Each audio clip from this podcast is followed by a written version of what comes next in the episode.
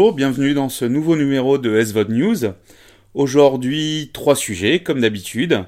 Le premier, un retour sur la série événement de février 2019 sur Netflix, à savoir Umbrella Academy. Euh, ensuite, nous reviendrons sur euh, Walking Dead saison 9, partie 2, qui a repris aussi en février sur OCS et euh, qui nous amène vers la fin de la saison, donc à peu près à la moitié. Là, on est début de mars, donc on est à la moitié de, de, ce, de cette deuxième partie de saison.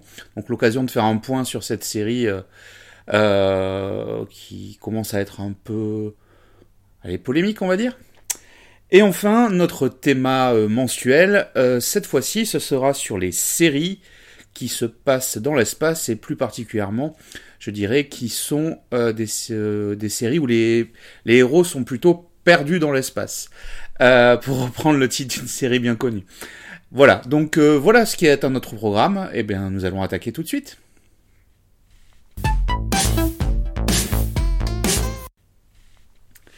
Donc en février, sur les plateformes SVOD, la série événement on doit une des séries événements, celle qui m'a le plus marqué, c'est Umbrella Academy, euh, qui est donc euh, une série américaine euh, basée sur le comics du même nom.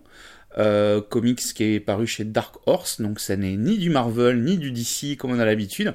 Justement, c'est plutôt de l'éditeur plus indépendant, avec des contenus peut-être plus matures et en tout cas moins classiques. Donc Umbrella Academy, c'est quoi? Je vais reprendre le pitch de la bande-annonce, comme ça euh, je spoilerai personne.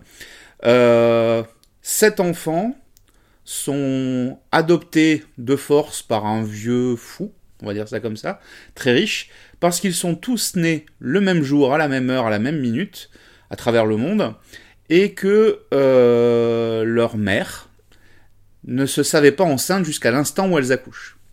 voilà, ça nous fait déjà un pitch un petit peu bizarre. Et il se trouve que donc il va les élever euh, tous ensemble, comme des frères et sœurs, même s'ils ne le sont pas.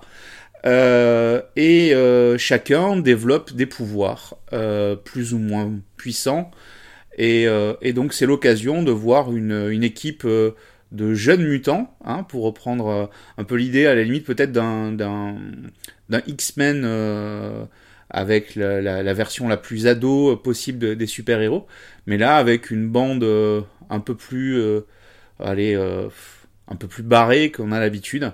En effet, la série est, vraiment avec beaucoup d'humour tout au long, tout au long de, la saison et et un humour qui est plutôt sarcastique, voire humour noir. Alors sur les sept, on en a un qui est très très fort, on en a une qui peut forcer le comportement des gens, on en a un qui qui parle avec les esprits.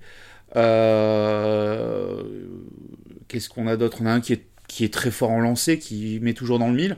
Donc des, pouvoirs finalement qu'on a un peu l'habitude de voir, mais pas avec des personnes et des attitudes comme c'est c'est le cas là. Donc je rentre pas plus que ça dans, l'histoire. Il va falloir qu'il euh, protège. Euh, des gens comme d'habitude. Enfin voilà, la, mécanique du scénario est peut-être pas ce qu'il y a de plus original pour le coup.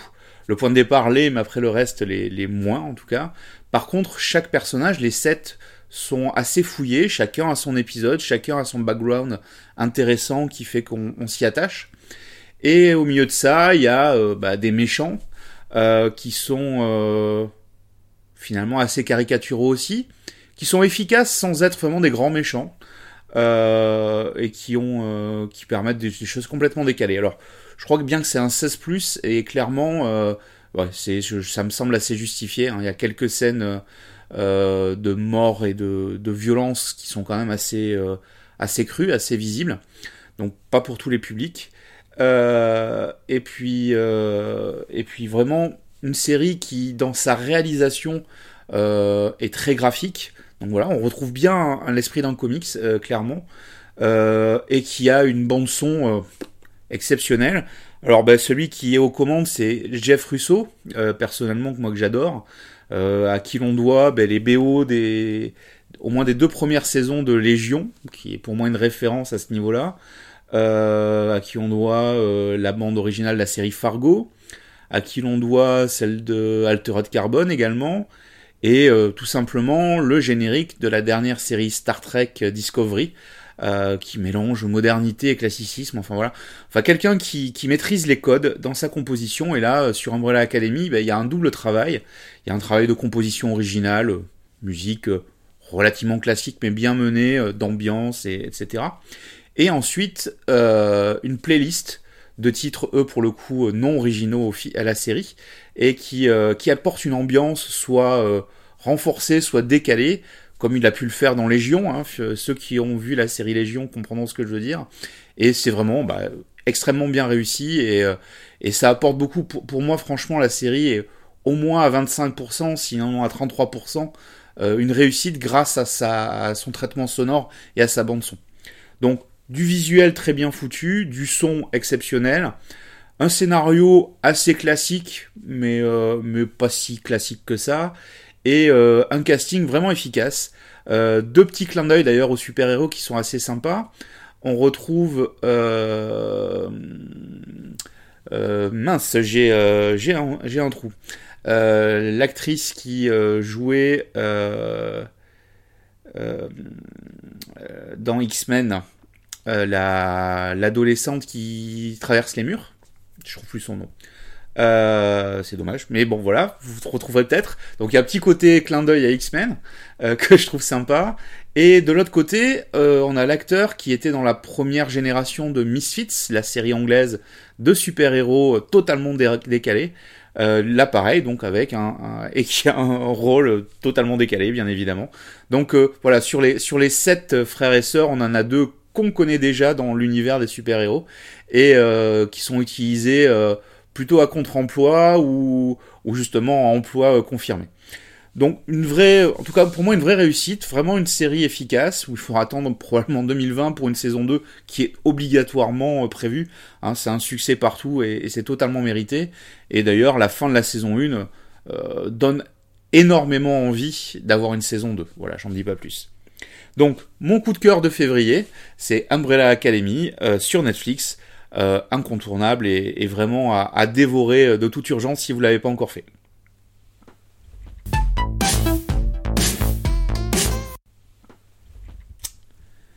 Deuxième sujet euh, de notre podcast SVOD News. donc la deuxième partie qui a débuté maintenant il y a plusieurs semaines, en tout cas courant février, sur OCS de Walking Dead saison 9. Donc la saison 9 de Walking Dead, la série originale, donc, alors je vais pas trop rentrer dans les détails de l'histoire au cas où vous auriez un peu de retard. La première partie de la saison s'est terminée avec un, un, voyage dans le futur. Hein. Je crois qu'on a gagné 5 ans d'un coup. Donc beaucoup de personnages ont gagné à maturité, je pense notamment aux ados. Et euh, on a découvert un nouvel ennemi. Alors pour ceux qui connaissent le comics, euh, qui s'appelle les chuchoteurs, The Whisperer, euh, et qui euh, et qui sont euh, des, bah, des humains qui ont choisi de vivre au milieu des, euh, walkers, donc euh, des, des, zombies pour faire simple, et qui sont avec un, un guide de conduite assez radical, j'avoue bien plus terrifiant que ne pouvait l'être Negan. Tout cas, moi, le Negan de la série, je le trouve particulièrement ennuyeux et, euh, et euh, oui, ennuyeux. C'est vraiment ça. Et ça m'a gonflé euh, de l'avoir pendant trois saisons comme grand méchant. Euh. J'avais presque envie d'accélérer à chaque fois qu'il parlait. Là, avec les, les chuchoteurs, c'est autre chose. Alors déjà, c'est moins bavard, ce qui gagne pas mal. Et on a, on a quelque chose d'un peu plus animal, de plus bestial, pour affronter cette volonté de civilisation qu'essaye de construire bah, l'équipe que l'on suit depuis la première saison. Donc cette deuxième partie, ben, elle, elle gagne en intérêt. Maintenant, est-ce que j'ai envie d'une saison 10 Faut avouer qu'à la fin de la saison 8, beaucoup de rumeurs disaient que la saison 9 serait la dernière, et euh, en tout cas la dernière de cette version-là. On parlait plutôt de spin-off, etc. Là, clairement, le, changement de showrunner sur, le, sur la saison 9 se ressent, en un traitement beaucoup plus rapide. On s'ennuie moins, euh, les intrigues sont plus courtes, ou en tout cas euh, ont des résolutions plus rapides, partielles au moins. Euh, et, c'est vrai que ça gagne en rythme. Du coup, bah, on nous parle d'une saison 10 qui est confirmée. Et j'avoue que je crois que j'aurais préféré quand même que ça s'arrête. Même si on a gagné en ton, on a gagné en, rapidité, en intérêt immédiat. je pense que j'aurais bien voulu voir une autre série ou alors en effet un spin-off. Et en même temps, quelque part, ils ont fait le spin-off directement dans la saison 9, puisque euh, donc au milieu de la première partie, on bascule 5 ans plus tard. Et donc, euh, donc on a vraiment le sentiment de découvrir une nouvelle série. Et euh, en tout cas, une nouvelle série de la même franchise. Et, ça, c'est pas mal du tout. Donc, que dire pour conclure de, cette saison 9 de Walking Dead? Ben, indispensable pour tous ceux qui ont aimé la franchise. Euh, même ceux qui ont abandonné vers la saison 5, 6, euh, parce que euh, parce que parce qu'ils en avaient assez. Bon, il y a un, vent de fraîcheur avec ce, ce, changement de rythme, de ton, qui est assez agréable. Même le générique, j'avoue, ils ont changé le générique. Il y en a un générique très graphique, très comics, qui est bah, qui est qui est de mon ton. Enfin, en tout cas, que j'apprécie beaucoup. Donc, pas la musique, hein, mais bien le, la, la version visuelle la dimension visuelle du générique, pardon. Et donc, euh, donc moi je vous encourage à, venir jeter un œil. Euh, dès le début de la saison 9, ça vous permettra de raccrocher les wagons, surtout si vous avez sauté la, la 6, 7, 8. Euh, et euh, de vous raccrocher avec donc cette nouvelle mécanique qui se passe 5 ans plus tard et qui permet d'avoir un traitement des, des questions beaucoup plus intéressant. Donc Walking Dead, c'est sur OCS tous les lundis en simulcast avec les États-Unis, en VO. Et, euh, et, il reste encore euh, de tête, je dirais, 3-4 épisodes avant la, fin de la saison. Et qui sera donc, ben, vu le, le, rythme des semaines, grosso modo, dès que ça sera terminé, c'est Game of Thrones, dernière saison, ultimate saison, qui, qui prendra le relais sur OCS, pareil en simulcast.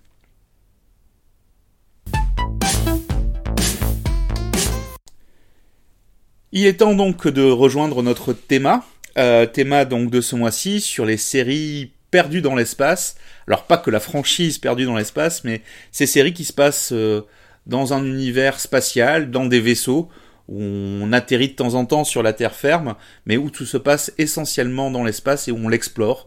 On est en, recherche de terres inconnues et, euh, et de découverte et d'exploration.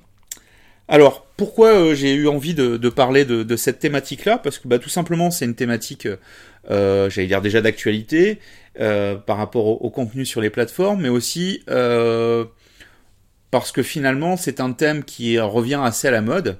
et je pense notamment grâce à, une belle réussite qui est celle du retour de Star Trek en série avec Star Trek Discovery l'an dernier en France disponible sur Netflix qui donc une série qui se passe dans l'espace, qui renoue avec la tradition Star Trek de l'exploration, puisqu'on est dans un, sur un vaisseau euh, laboratoire d'exploration, le Discovery, et pas un vaisseau militaire, c'est bien un vaisseau d'exploration, pardon, et qui est euh, une belle réussite de d'héritage euh, de, de, de, des séries originales, de la série des années 60 et même des séries des années 80-90, euh, et de modernité avec un traitement visuel et, de l'action peut-être plus proche euh, des Star Trek euh, développés par J.J. Euh, Abrams au cinéma. Donc on a vraiment ce, ce double univers-là.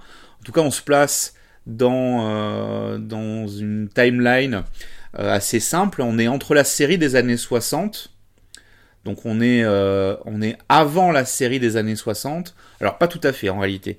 On est, et on le sait de façon garantie euh, depuis l'épisode d'hier, du 1er mars, on se trouve entre le tout début de la série des années 60, le pilote euh, vraiment tout début, où c'est pas le capitaine Kirk euh, qui est aux commandes, mais le capitaine Pike, et la série avec Kirk Spock que l'on connaît bien, qui est la série des années 60 qui a créé la franchise Star Trek. Donc donc c'est une série qui est vraiment efficace, euh, où on retrouve euh, cette mécanique entre euh, ben, le, la planète inconnue du, du de la semaine, qu'on retrouvait beaucoup dans la série originale des années 60, un côté feuilletonnant assez marqué, mais qui n'empêche pas d'avoir une intrigue par, par épisode. Donc un bon équilibre entre les deux qui font qu'on on a une satisfaction de résolution toutes les semaines et en même temps on a ce fil conducteur qui nous amène à toujours vouloir voir le nouvel épisode la semaine suivante. Donc avec des personnages qui sont assez riches, euh, une évolution de situation intéressante, des choses euh, jamais vues euh, dans Star Trek. Alors, je, je, je, force un peu le trait, mais c'est vrai qu'on a une héroïne véritablement presque seule quelque part, qui est vraiment l'héroïne marquante, qui est une femme, alors que dans tous les Star Trek, on avait avant tout un équipage avec un capitaine. Là, on a une héroïne un peu, un peu électron libre quelque part. Euh, on a un équipage qui est riche, qui est vaste, comme dans la tradition Star Trek, avec un capitaine, des sous-officiers euh, plus ou moins euh, importants et, développés. Et puis, ben, on a des petites choses qui relèvent de, l'évolution de la société, à savoir, eh bien, on a un couple gay dans le vaisseau, chose qu'on n'a jamais eu dans Star Trek. Et euh, qu'est-ce qu'on a d'autre? On a plus de personnages féminins que jamais. Hein, euh, clairement, euh, la, version la plus féminine était peut-être probablement Voyager, où le capitaine était féminin. On avait une infirmière féminine, on avait un cyborg féminin. ben là, on a pratiquement, pratiquement tous les officiers de, de, pont, en tout cas une majorité qui sont des femmes, humaines ou extraterrestres d'ailleurs. Et euh, il y a une vraie diversité à ce niveau-là et une certaine parité euh, au niveau, au niveau homme-femme dans la série euh, bah, qui, montre bien que la série est bien une série de 2018-2019. On est avec post les, les, affaires de harcèlement à Hollywood.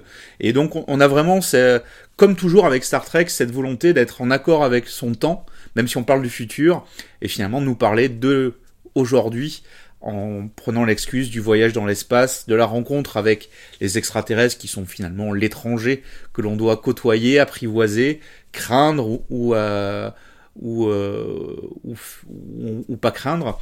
Et donc euh, c'est voilà, c'est vraiment la série la, plus, pour moi la plus géniale qui soit. c'est probablement une des meilleures séries Star Trek qui a été faite. Bon, je reste toujours moins attaché à, à nouvelle génération. Euh, en tout cas, c'est plus ma série de ma génération, clairement. Mais, mais c'est vrai que celle-ci est, vraiment réussie.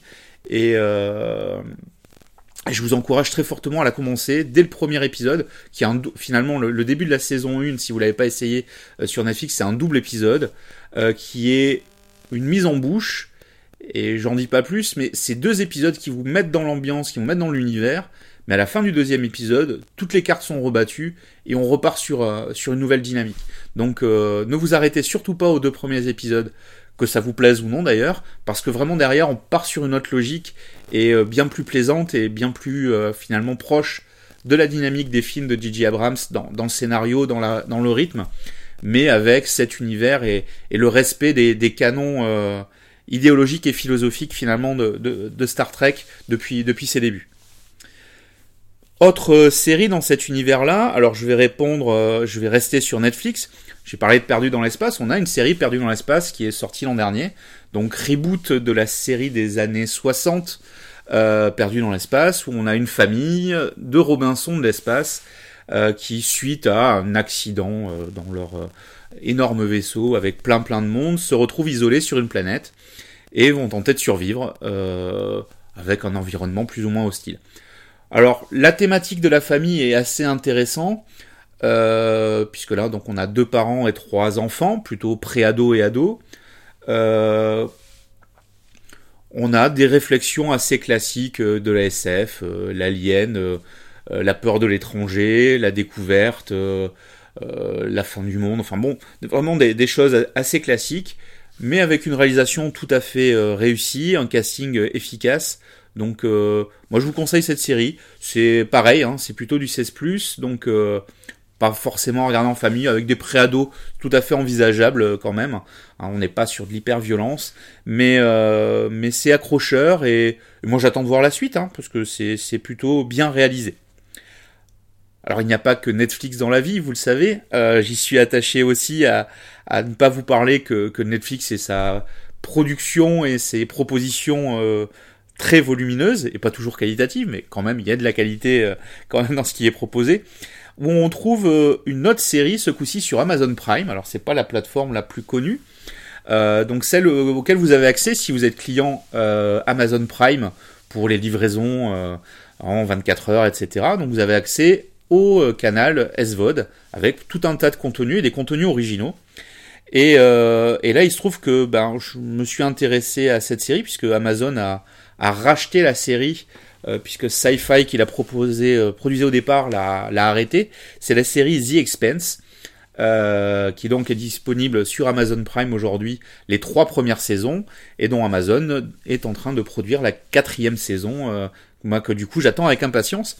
Hein, en effet, les, trois saisons d'une douzaine d'épisodes, je les ai dévorés en, moins de deux semaines, avec plein de jours où je pouvais pas regarder, donc euh, vraiment euh, dévoré, c'est le bon mot.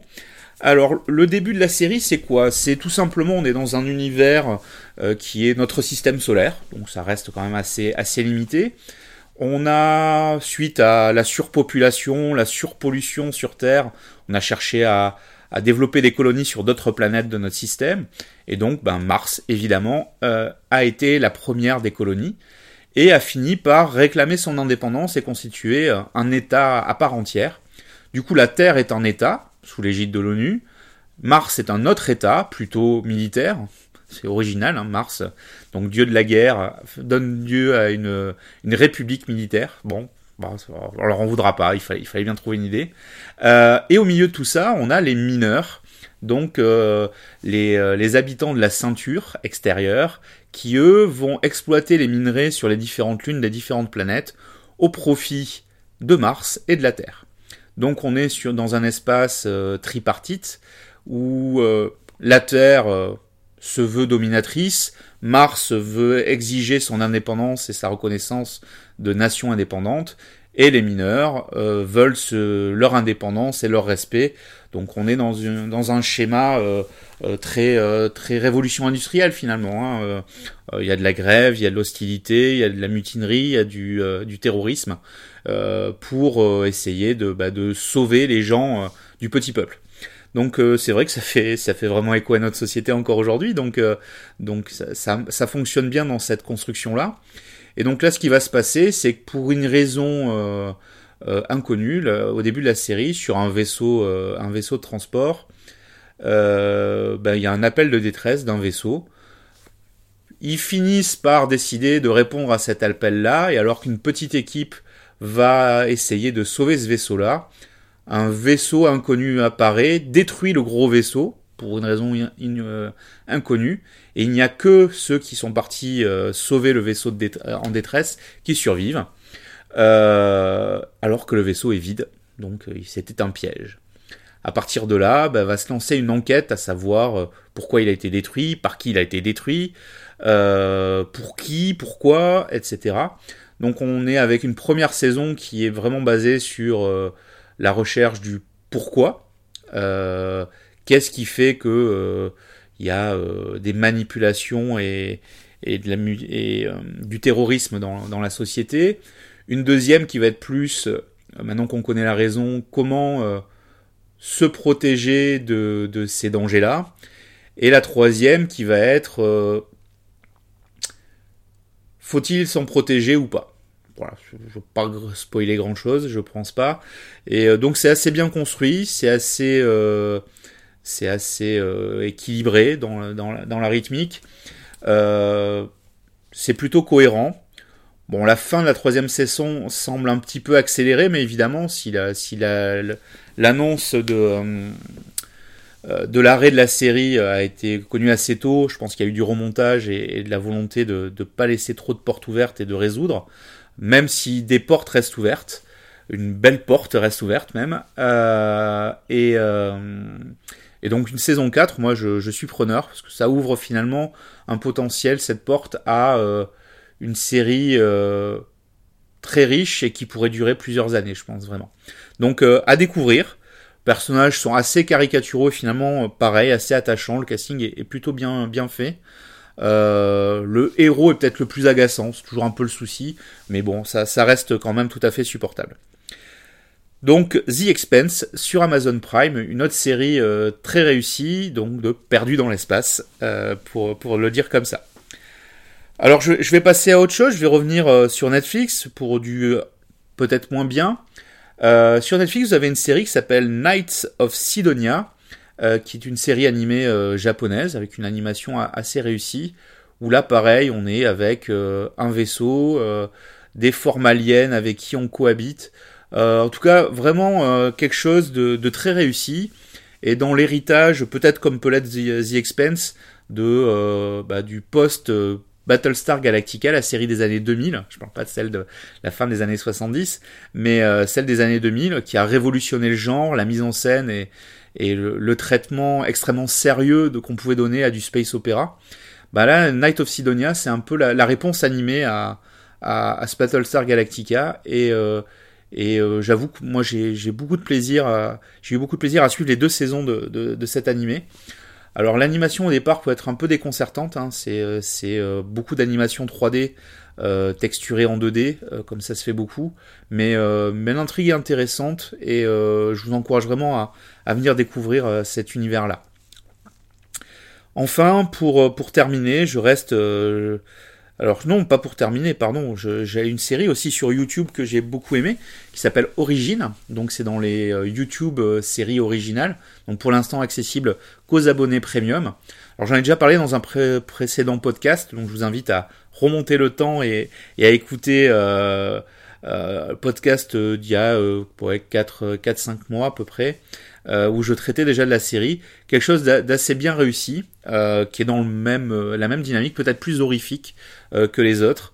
En tout cas, à, à, voir également si vous êtes abonné YouTube Premium. Sinon, il faudra attendre encore quelques mois avant que le contenu passe en gratuit, puisque la, logique de YouTube, c'est de produire des contenus en exclusivité pour un an à deux ans pour les, pour les abonnés, et ensuite ça passe en accès libre et gratuit pour, pour tout le monde. Donc ça, euh, très vite, vous pourrez le voir, même si vous n'êtes pas abonné YouTube. Et voilà, je, gardais la, dernière pour la fin, et la dernière, c'est la pire. Hein. En tout cas, ouais, en tout cas, je pense que c'est loupé. Euh, donc pareil, est sorti Night Flyers, euh, une série spatiale, plutôt horrifique également, sur Netflix. Alors à grand renfort de promotion, puisque l'auteur de la nouvelle qui a servi de, de base à cette série c'est euh, J.R. Martin, euh, l'auteur de Game of Thrones. Donc on, s'attend à quelque chose d'extrêmement pointu, efficace. Et en fait, bah, alors, désolé, mais moi franchement, je suis à l'épisode 4, je, je peux plus, quoi. C'est d'un ennui extrêmement profond, c'est compliqué, c'est brouillon, c'est... c'est mal joué, enfin je sais pas. C'est vraiment inintéressant au possible. Et on, on se trompe pas d'ailleurs, puisque la, chaîne qui diffuse aux États-Unis la série, hein, puisque même si Netflix nous dit euh, Netflix original, euh, oui, enfin Netflix original, parce que coproducteur et euh, exclusivité mondiale, ou en tout cas pour une grande partie du monde chez eux, mais la série aussi diffusée sur une chaîne qui est quand même le diffuseur premier aux États-Unis et qui a tout simplement annulé la série au bout d'une saison. Preuve en est peut-être que je suis pas le seul à avoir trouvé ça inintéressant. Euh, y aura-t-il une saison 2 euh, Franchement, je le souhaite pas. Euh, en tout cas, vu, ce que ça donne, j'ai même pas vu la fin et j'ai pas envie, quoi. C'est, c'est vraiment extrêmement ennuyeux. Donc, bah voilà, si vous voulez gagner du temps, ne regardez pas Netflyers. Concentrez-vous plutôt, si vous êtes sur Netflix, sur, sur Star Trek Discovery. Qui est quand même beaucoup plus intéressant, ou Umbrella Academy dont je vous ai parlé en première partie. Euh, mais, euh, mais laissez tomber Night Flyers, il y a, plein d'autres choses plus intéressantes à faire euh, de vos soirées, de vos journées devant la télé. Sur ce, je vous donne rendez-vous dans quelques semaines, peut-être en mars, mais très probablement plutôt début avril, pour un nouveau numéro avec un thème qui, j'espère, sera vous intéresser comme, comme les précédents. N'hésitez pas à me laisser des commentaires sur la page Facebook de SVOD News. C'est le meilleur moyen de me dire ce que vous en pensez et, euh, et de me proposer ou me demander des, des contenus si vous le souhaitez.